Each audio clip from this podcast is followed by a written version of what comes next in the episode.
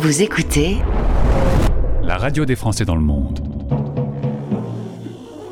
Les Français parlent au français. Les Français Parlent au français. En direct à midi, en rediff à minuit. Animé par Gauthier.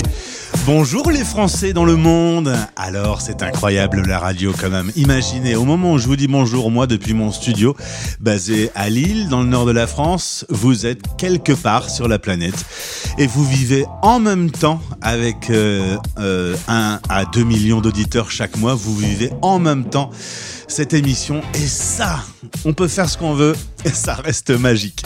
Je m'appelle Gauthier, je suis content d'être avec vous pendant 60 minutes pour une émission qui relie les expats. Ça s'appelle Les Français parlent au français. Ça fait 538 jours que je vous accompagne avec des rencontres, des échanges, des interviews et un programme très alléchant aujourd'hui. Justement, demandez le programme. Les Français Parlent au français. parlent au français. Dans 10 minutes, préparez votre retour avec Anne-Céline. Pas beaucoup de Anne-Céline, hein, c'est un joli prénom qui, après 10 ans sur le terrain dans le monde de l'humanitaire, est rentrée aujourd'hui à Paris et elle aide les expats qui sont eux aussi de retour en France. Dans 25 minutes, zoom sur notre seconde radio. Vous écoutez la radio des Français dans le monde. Mais si vous aimez que la radio vous parle, vous pouvez également écouter notre second flux qui s'appelle 100% Talk, 100% Expat et qui, comme son nom l'indique, ne propose pas de musique mais que des interviews. Plus d'infos sur notre site françaisdanslemonde.fr. Et puis dans 40 minutes, avec Juliette, on fait le point sur l'appel à projet organisé par l'association Willa Expat, un programme 100% dédié aux, aux, aux entrepreneurs au féminin expat. C'est parti. Écoutez notre pépite. La nouveauté du jour. Et votre émission en direct commence chaque jour par La Pépite. Aujourd'hui, c'est Kid Laroi. Il a 19 ans. Il est né dans la banlieue de Sydney, fils d'un producteur célèbre et d'une maman agent artistique. À 12 ans, il met déjà des vidéos en ligne de lui en train de chanter. Aujourd'hui, un tube en passe de devenir un petit succès mondial. hein. Je pense que ça va bien se passer pour euh, Kid Laroi, que l'on écoute tout de suite avec le titre Love Again. Can we go back to how it was? Before my pride got in between us. Go ahead and hit me where it hurts. Because at least then I'll feel something.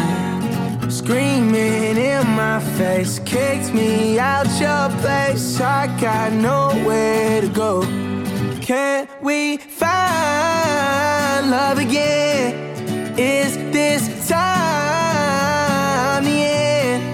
Tell me how many more tears will drop till you hit me with can we talk and try love again? Can we find love again? Is this time the end? Tell me how many more tears will drop till you hit me with can we talk and try crashed my car into a wall. I tried to text, I should've called. Seen blue and red, it won't be long. Uh, we went to war, it didn't end. I bit my tongue, you hit my chin. Worst enemy is my best friend. Screaming in my face, kicked me out your place. I got nowhere to go. Can we find love again?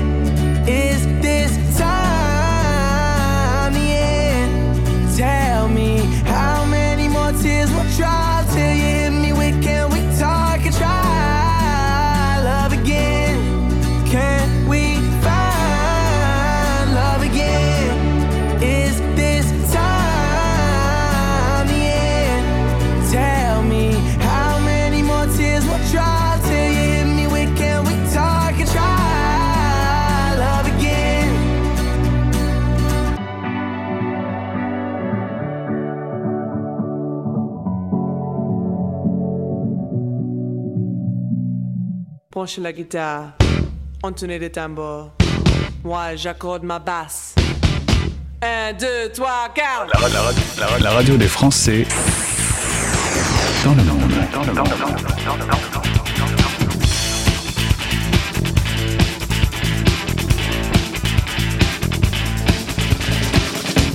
Nous faisons un vacarme de tous les diables.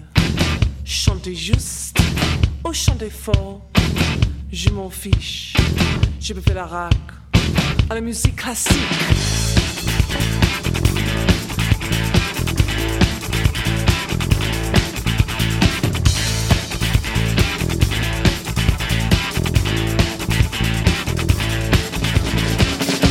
Edith Piaf ne regrette rien.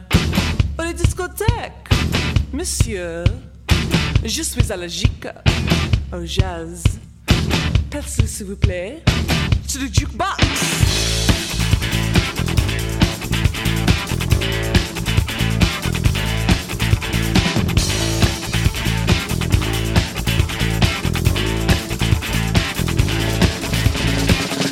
Mais qu'est-ce que tu fais? Tu fais le rythme, la cadence, la chanson alors, musique moderne, populaire, c'est en organe, à la mode.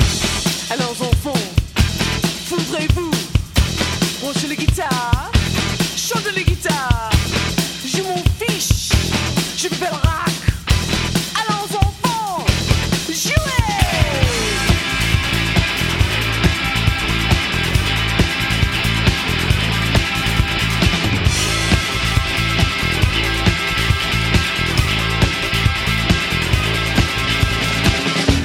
Branchez les guitares, le brio. Big Soul sur la radio des Français dans le monde, le brio, c'est hyper énergique. Hein. Si vous n'aviez pas trop la pêche, là maintenant, vous avez juste envie de tout casser. C'est le moment de retrouver un Français dans le monde. Ma première invitée du jour s'appelle s'appelle Anne-Cécile. La radio des Français dans le monde, dans le monde, dans le monde. Un Français dans le monde. Le podcast. Repéré sur Instagram, je me suis permis d'entrer en contact avec Anne-Céline Okonta, euh, qui est un nom de famille nigérian. Vous allez sans doute comprendre pourquoi et certains de nos auditeurs ont déjà fait la, la liaison. Anne-Céline, bonjour et bienvenue. Bonjour à tous. Merci d'être sur l'antenne de la radio des Français dans le monde. On va parcourir un peu ton histoire de vie qui commence à Bourg-en-Presse, où on mange de délicieux euh, euh, blancs de poulet avec une sauce incroyable. Comment s'appelle déjà le chef qui a la moitié du village? Euh, le ch- euh, chef blanc, Blanc, il me semble. ça, blanc. Oui, voilà, à Vona. Tout à fait. Il a acheté la moitié du village, le monsieur. hein.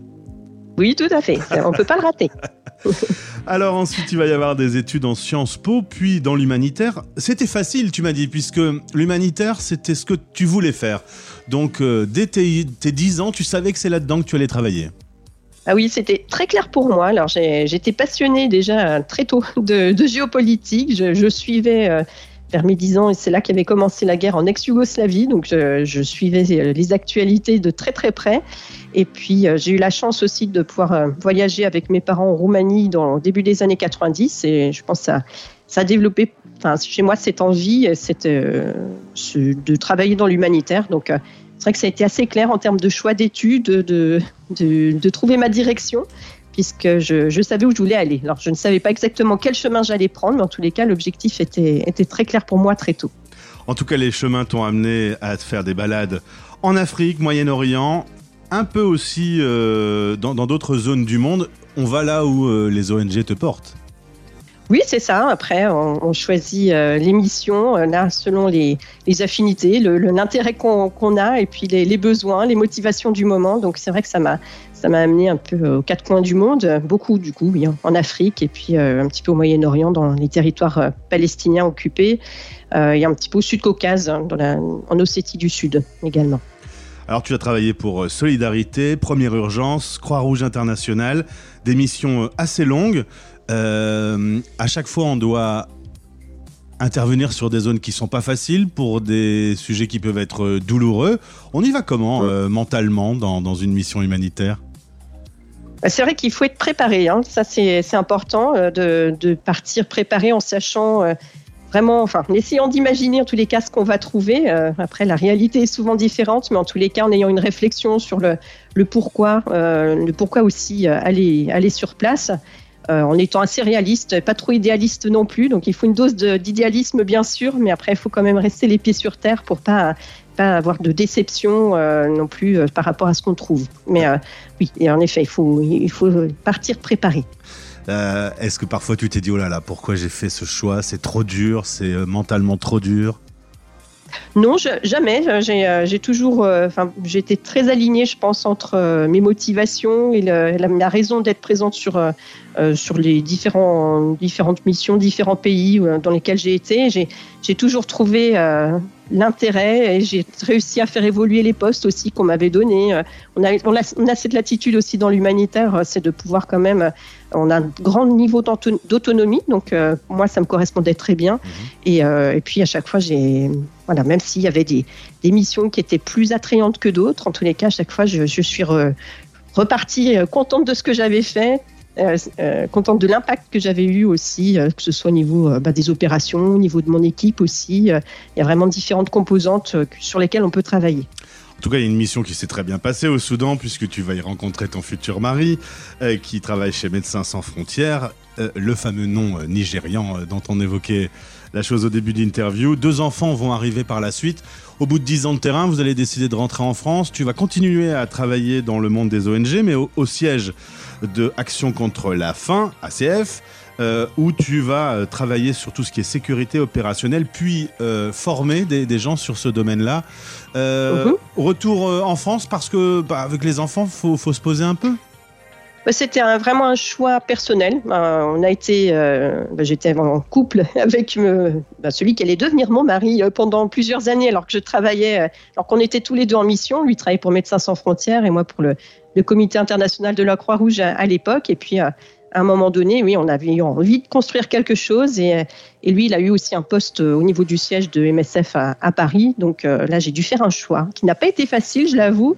Euh, ça n'a pas été forcément. euh, J'aurais continué la vie d'expatrié très Avec longtemps si, si ça avait. Voilà, avec plaisir. Mais là, il a fallu, il a fallu choisir. Et donc, j'ai choisi le- la vie perso, voilà, de, de travailler sur un autre aspect de ma vie à ce moment-là. Et dans le cadre de ce travail, tu vas passer une certification de coach puisque tu formes euh, les équipes sur la sécurité opérationnelle. Et euh, à cette occasion-là, en fait, tu vas accumuler aujourd'hui, euh, tu travailles toujours pour ACF et en même temps tu Oui. es à ton compte. Parce qu'en fait, tu as identifié qu'il y avait un besoin, au départ dans le monde humanitaire, mais globalement auprès de tous les expats, le besoin d'être conseillé pour le retour en France. Ah, le grand sujet. Oui, tout à fait. Donc, euh, c'est vrai que c'est venu progressivement. hein. Donc, euh, j'ai j'ai eu cette évolution au sein d'A- d'ACF où euh, d'abord je, me suis formée en tant que formatrice pour, euh, pour euh, vraiment développer des formations en, sécurité personnelle, en gestion de la sécurité. Et puis, j'ai passé ma certification de coach aussi parce que j'ai beaucoup d'accompagnement aussi à faire en interne et notamment sur les questions de leadership, de management, euh, voilà, les, les évolutions de carrière. Et puis, euh, je me suis rendu compte aussi qu'il y avait- un grand besoin pour les expatriés. Alors d'abord, moi, je l'ai vu dans, le, dans mon domaine, dans l'humanitaire, pour quand ils rentrent en France, euh, pour faire le point un peu de qu'est-ce qu'ils veulent faire. Est-ce qu'ils veulent repartir en mission? Est-ce que repartir en mission, c'est pas euh, ce n'est pas une, une fuite en avant parfois parce qu'on ne sait pas quoi faire d'autre, on ne sait pas comment se réinsérer en France. Euh, et donc, j'ai commencé à, à faire des coachings pour des, avec des expatriés de retour en France. Euh, D'abord avec une association avec Résonance Humanitaire qui accompagne du coup ces, ces, ces profils-là, et puis de plus en plus euh, aussi euh, pour, enfin à mon compte, et puis dans le cadre d'un d'un atelier de, coaching de groupe aussi qu'on anime avec une autre, une autre collègue qui a elle aussi son expérience de- d'expatriée dans un contexte totalement différent. Euh, elle, avait accompagné son mari qui avait été muté euh, à New York pendant de nombreuses années, donc elle a aussi une expérience d'expatriation et de retour. Et du coup, toutes les deux, on a, on a monté un, un atelier de coaching spécifique pour le retour de, de tous les expatriés. Alors évidemment, quand on part, on se renseigne, on pose des questions, on va sur des sites internet, on achète des livres, et puis on se dit après, euh, que ça soit planifié ou non, on va re- rentrer dans son pays, on le connaît, euh, et finalement, bah, le pays a pu changer un petit peu, son réseau professionnel a pu euh, se distiller, et puis, puis Mhm. la, France, la France change jour après jour. On- peut se retrouver paumé en revenant en France. Ah oui, com- complètement. Et c'est ce qu'on ce qu'on observe malheureusement avec beaucoup de, oui, de personnes qui retrouvent plus leurs repères parce que les, les amis ont fait leur vie, ils ont, ils ont, ils ont bougé peut-être aussi, on ne sait plus où se, se réinstaller.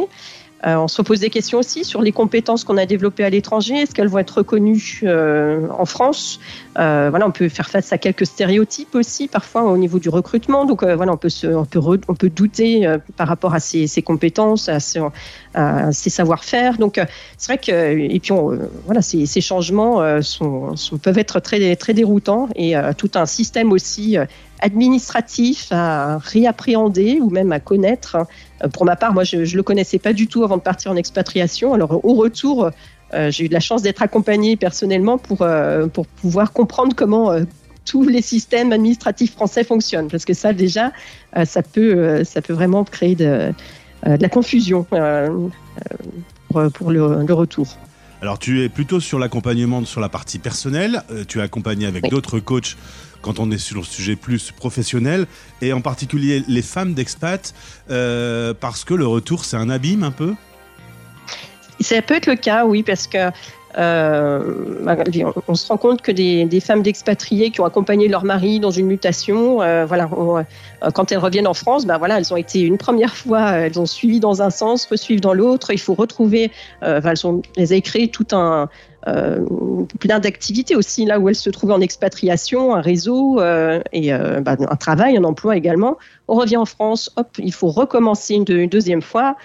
soit il faut aussi s'occuper des, enfants, les remettre dans le système scolaire. Enfin, il y a beaucoup d'aspects pratiques, d'aspects aussi très personnels aussi de bah, de quoi faire, qu'est-ce que quelle est ma place. Donc on se trouve oui qu'il y a une une, attention particulière et qu'on a beaucoup de, de coachés euh, qui participent à nos ateliers qui sont, qui sont dans ce cas-là. Et puis souvent, on peut revenir changer.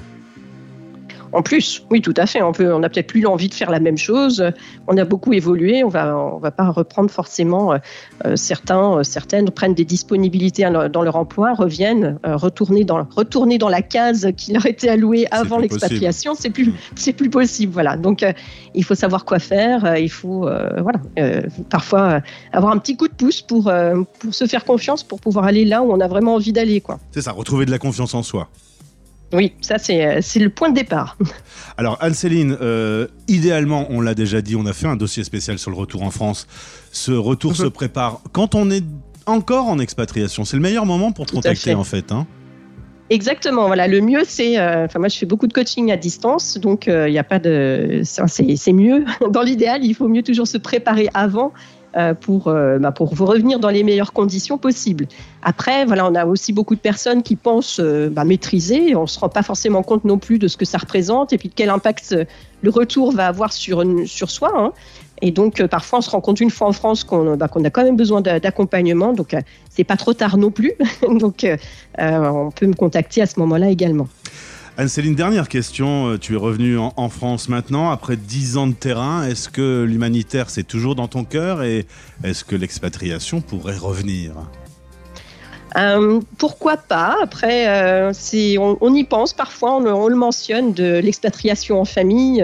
et ça a aussi de gros avantages hein, pour, pour les enfants, pour l'ouverture justement au monde, apprendre euh, d'autres langues. Donc, euh, c'est pas quelque chose d'impossible du tout. Donc, l'expatriation, ça nous attire toujours euh, beaucoup.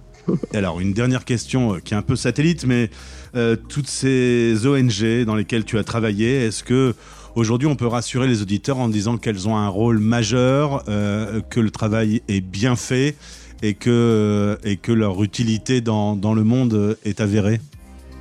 Alors, dans le monde humanitaire, il y a beaucoup de différents types d'organisations. Après, moi, ce que je peux dire, c'est que les grandes ONG qui sont reconnues, ben, on connaît en France les grandes, grandes ONG comme ben, MSF, Action contre la faim, mais il y en a d'autres, hein, Médecins du Monde, euh, Humanité et Inclusion, donc, anciennement euh, Handicap International. Toutes ces grandes ONG sont structurées, sont professionnelles et quand euh, voilà, elles font, du travail sur, euh, sur le terrain, oui, ils font maintenant l'humanitaire est vraiment un domaine professionnel à part entière et ils font vraiment le, ce qu'ils disent, ce qu'ils vont faire. Donc, euh, il y, a, y a un impact au niveau, au niveau des populations locales. Merci beaucoup pour ces réponses, Alcéline. Si vous rentrez en France, eh bien, vous pouvez la contacter de notre part via Instagram. Le lien est dans ce podcast. merci d'avoir répondu à nos questions. Et je te laisse travailler parce que tu enchaînes avec un rendez-vous. Exactement, merci beaucoup et puis euh, au revoir à tous. Vous écoutez Les Français parlent au français. Français dans le monde. Hello, c'est Arthur Ellie sur la radio des Français dans le monde. La plupart du temps, dans ma chambre et dans ma tête, je fais le ménage. La plupart du temps, je ris et je pleure du haut de mon septième étage. La plupart du temps, je vois par la fenêtre des petits bouts d'humanité. La plupart du temps, je fais des listes de choses que je ne ferai jamais. La plupart du temps, je n'assume qu'à moitié les choses que je raconte aux gens. De l'été au printemps, on travaille pour se payer 5% de bon temps. Et depuis ma fenêtre, je vois le monde qui pleure et je me demande qui le consolera. La journée n'est pas parfaite, mais la plupart du temps, j'ai fait tout ce que j'ai pu.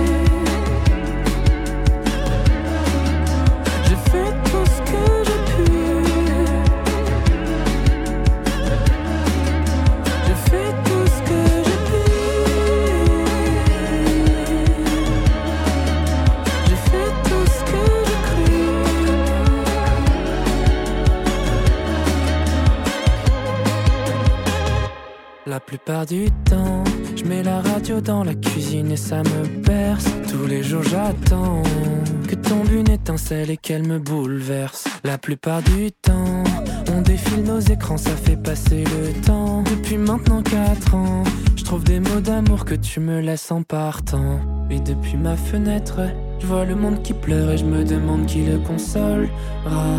La journée n'est pas parfaite. Mais la plupart du temps, j'ai fait tout ce que j'ai pu. J'ai fait tout ce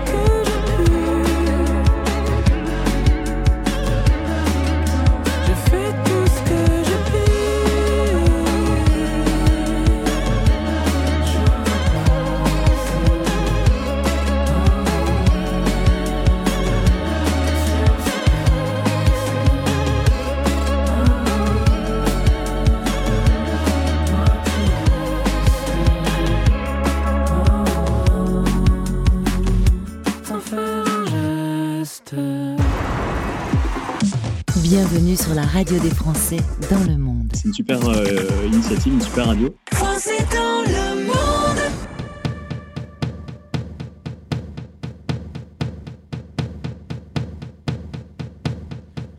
Give me a second, I I need to get my story straight. My friends are in the bathroom, getting higher than the Empire State. My lover, she is waiting for me just across the bar. My seat's been taken by some sunglasses, asking about a scar. And I know I gave it to you months ago. I know you're trying to forget. But between the drinks and subtle things, the holes in my apologies, you know, I'm trying hard to take it back. So if by the time the bar closes and you feel like falling down, I'll carry you home tonight.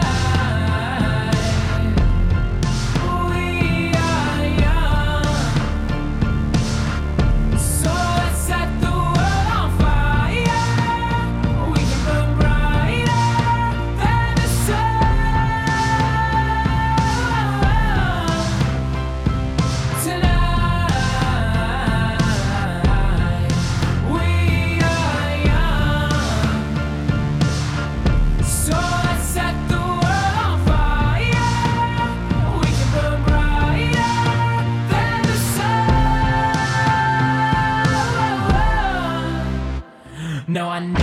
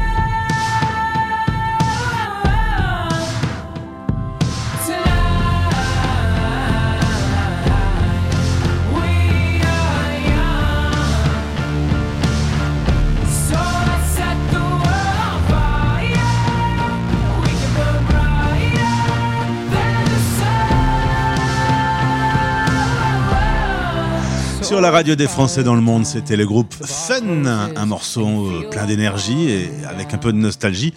Comme ça, j'ai placé quatre noms de radio françaises en une seule intervention. C'était We Are Young, de moins en moins young, mais toujours young dans la tête. Rendez-vous maintenant sur françaisdanslemonde.fr.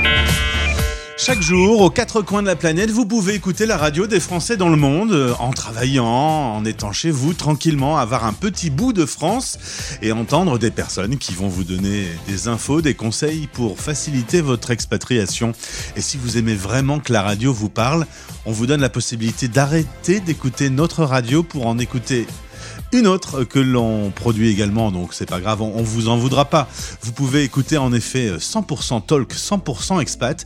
Vous avez euh, tous les liens pour écouter facilement ce second flux radiophonique depuis notre site internet. Cette radio 100% talk, 100% expat, comme son nom l'indique, est une radio sans musique, composée à 100% des podcasts que l'on vous produit. À ce jour, 1800 podcasts ont été euh, produits avec des personnes qui euh, racontent leur parcours d'expatriés des experts, des globetrotters, des personnes qui réagissent à l'actualité. Tous ces podcasts s'enchaînent non-stop sur notre flux 100% talk, 100% expat. Je vous invite à aller faire un petit tour sur notre site internet pour avoir les liens pour écouter facilement. Vous avez la possibilité d'écouter également depuis notre application mobile que je vous invite à installer. On repart en musique. Dans quelques instants, on va parler des femmes qui entreprennent, les femmes expats entrepreneurs. Mais avant, c'est Pink Floyd avec Another Brick in the Wall. Merci d'être avec nous.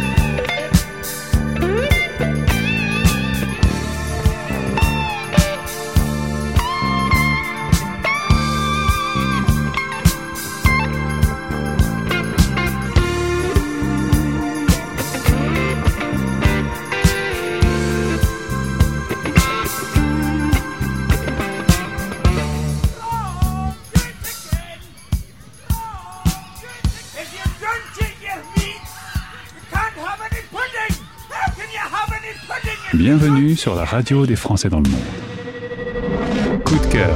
La nouveauté coup de cœur de l'équipe.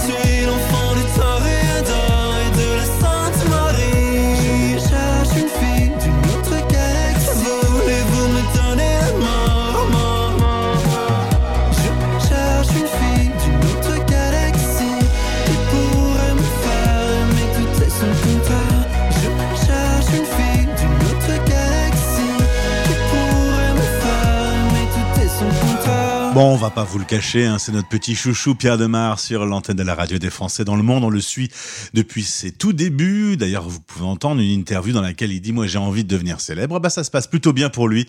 Enfant 2, nouveau single, extrait de son premier album Regarde-moi.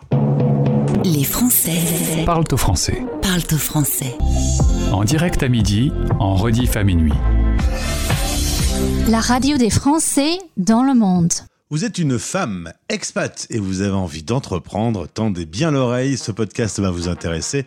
On va vous parler de l'association Willa qui a 18 ans d'expérience, qui a accompagné 500 femmes chaque année, 120 startups accompagnées par an, des experts coachs et euh, 14 560 personnes sensibilisées par an sur ces sujets. Ah, bah, je suis pas allé très loin, hein. Euh, Juliette, je suis allé sur le site internet pour tous ces chiffres. Mais en tout cas, bravo, parce que c'est des chiffres que je ne pourrais pas sortir de tête. Ça fait quand même beaucoup de nombres. Alors c'est des nombres, euh, certes, mais ce sont aussi des, des femmes qui ont été euh, accompagnées ces derniers mois. Juliette, on a échangé euh, tous les deux.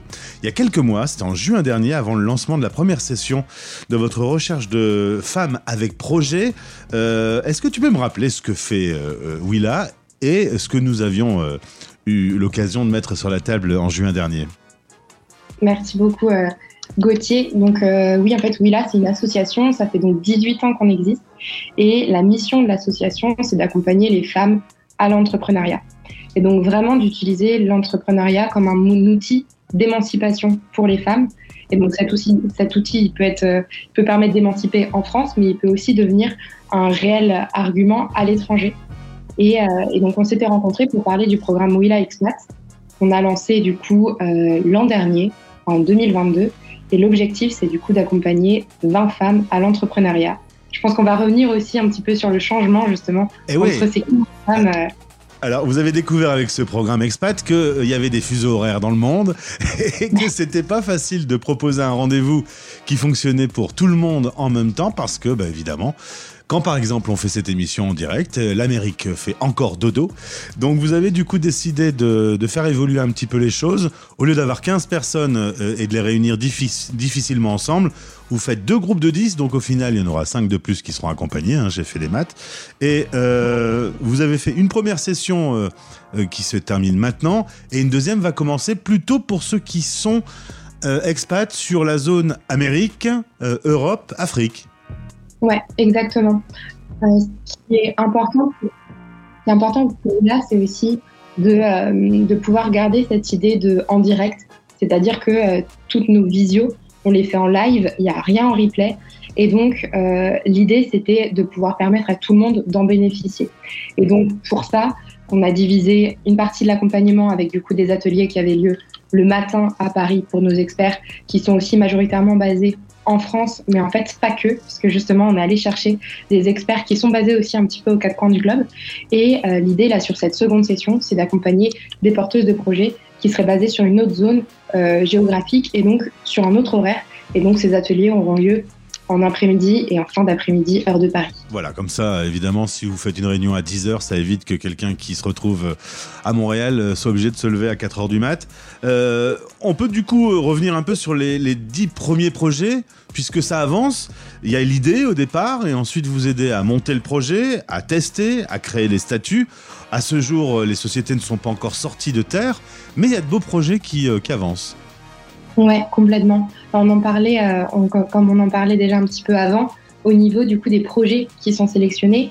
Ce qui est intéressant, c'est qu'on est vraiment sur des euh, zones géographiques qui sont super différentes, avec euh, aussi des, problématiques ou des avantages qui sont aussi très différents. Par exemple, on va avoir des, pro- des projets qui sont basés au Vietnam, en Italie, au Gabon, au Congo, en Angleterre ou encore aux Émirats arabes unis. Et à chaque fois, l'écosystème entrepreneurial est pas le même.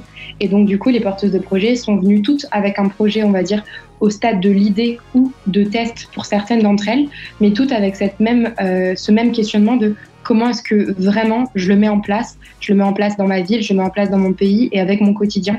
Et donc, du coup, c'est ce sur quoi on a beaucoup avancé ces quatre derniers mois.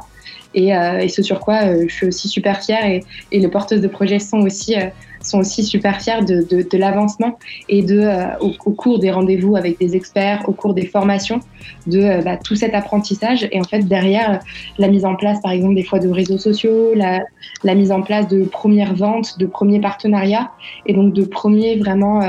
De premiers pas tangibles vers l'entrepreneuriat et la mise en place de cette entreprise. Il y a par exemple un projet de rendez-vous en ligne pour suivre sa grossesse, mais aussi une pâtisserie euh, au Gabon, donc des projets euh, très différents.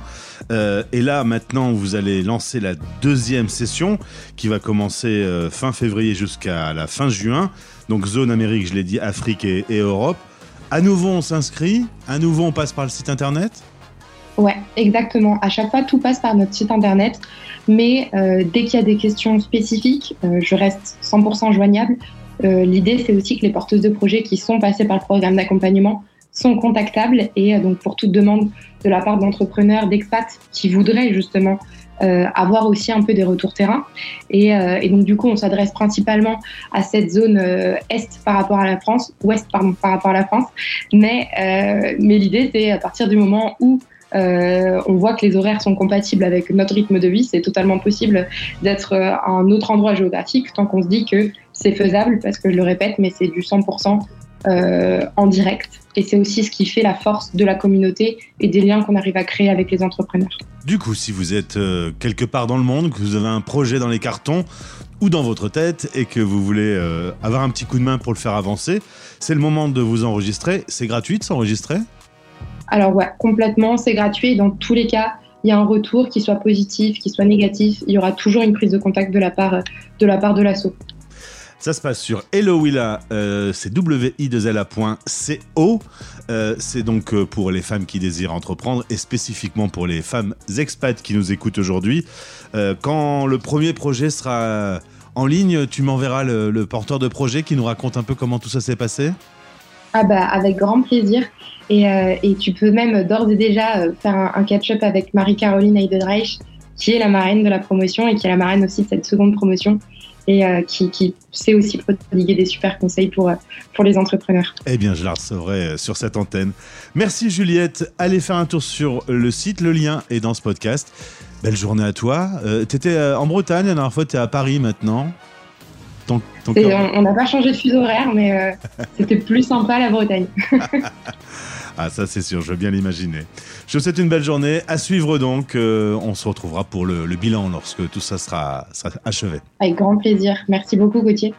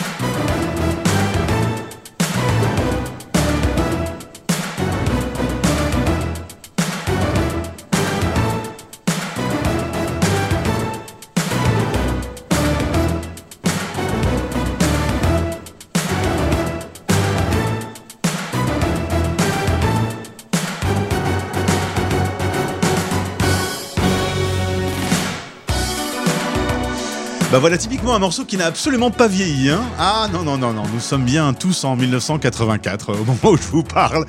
Il n'y a pas de problème, les télévisions sont toutes petites avec les coins arrondis et puis... Euh, Puis il n'y a pas encore McDonald's qui s'est installé dans votre ville. Mais nous sommes bel et bien en 1984. Sandra Maria Magdalena, merci d'avoir été avec nous pour l'émission 300 538.